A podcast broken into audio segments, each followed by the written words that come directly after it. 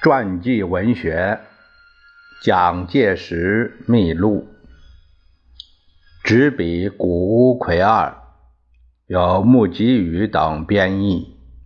事了不讲。第三章第七节：革命党计划夺取军舰。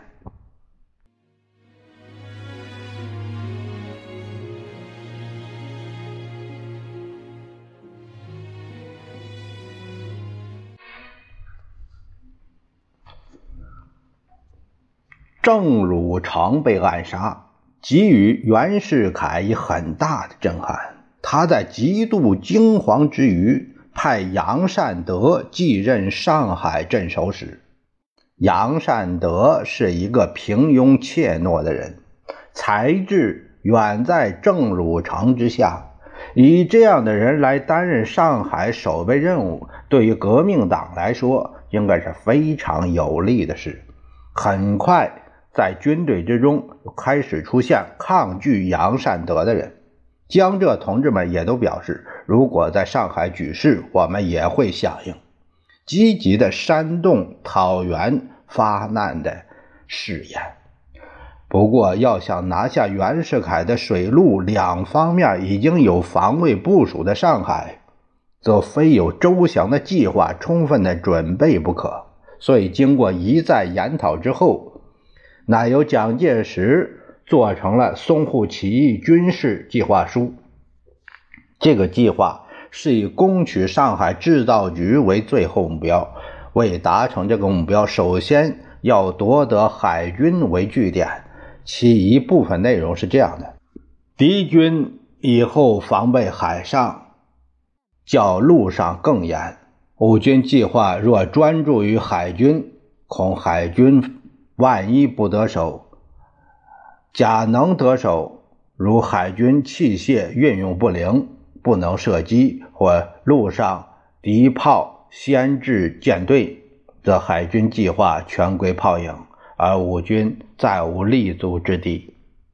故占领海军必须与陆上炮队同时占领。如果舰队方面不幸而中以上预言之一，则陆上炮队必可补其缺憾，而不致进退无路；且陆上炮队射击照准，比较舰上迅速，而炮队营占领亦不甚难。故我军根据定以舰队为主，炮队营为副，同时并举，较为得计。为需准备多数炮手。以为占领后宿舍之计也。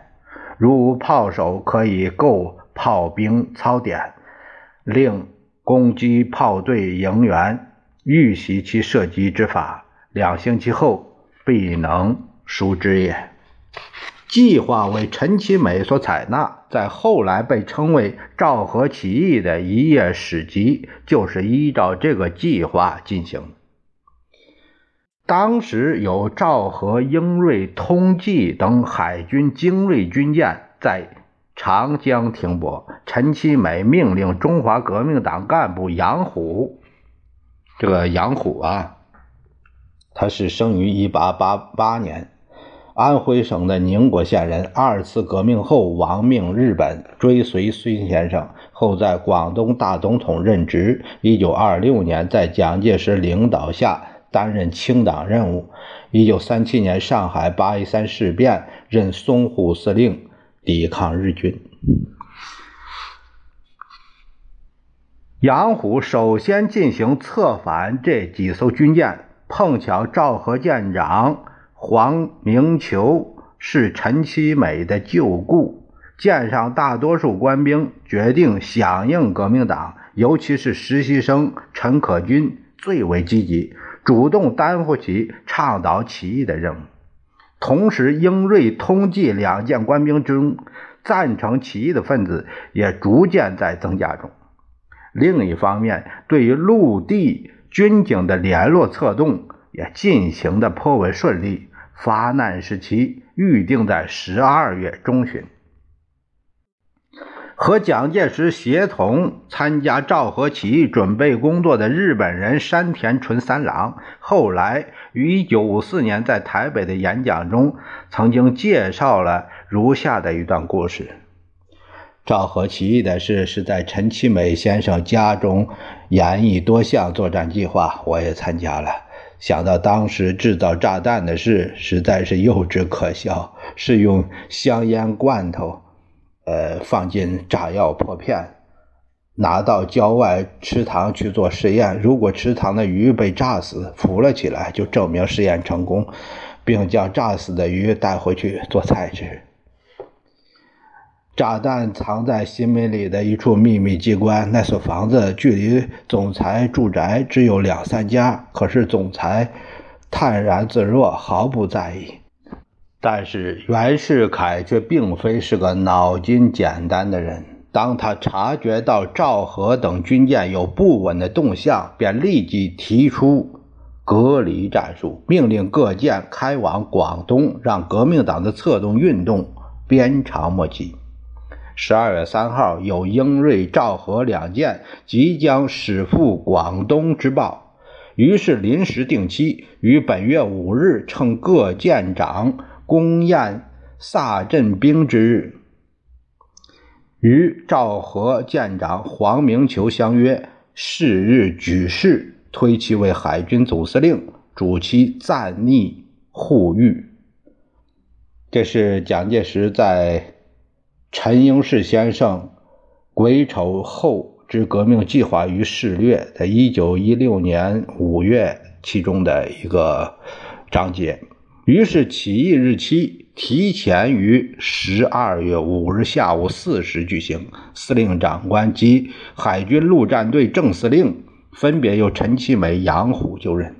按照作战计划，杨虎率领一支队伍占领赵河，在舰上设置海军总司令，然后由赵河自江面发炮攻击上海制造局。此外，另有别动队攻占英瑞、通济两舰。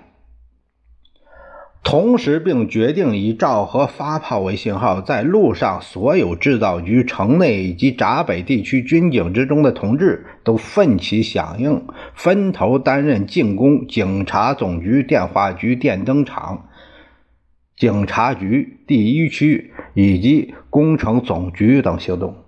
担负攻占赵和任务的是杨虎，按照。原定的计划，买进了一艘汽艇，以备乘艇前往登上军舰。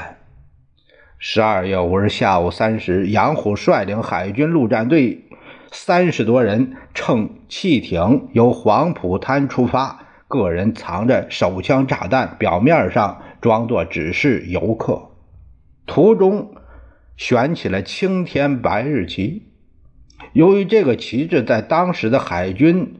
军旗近似，所以赵和舰上的高级官员误以为有人前来检阅，乃集合官兵在甲板上排队欢迎。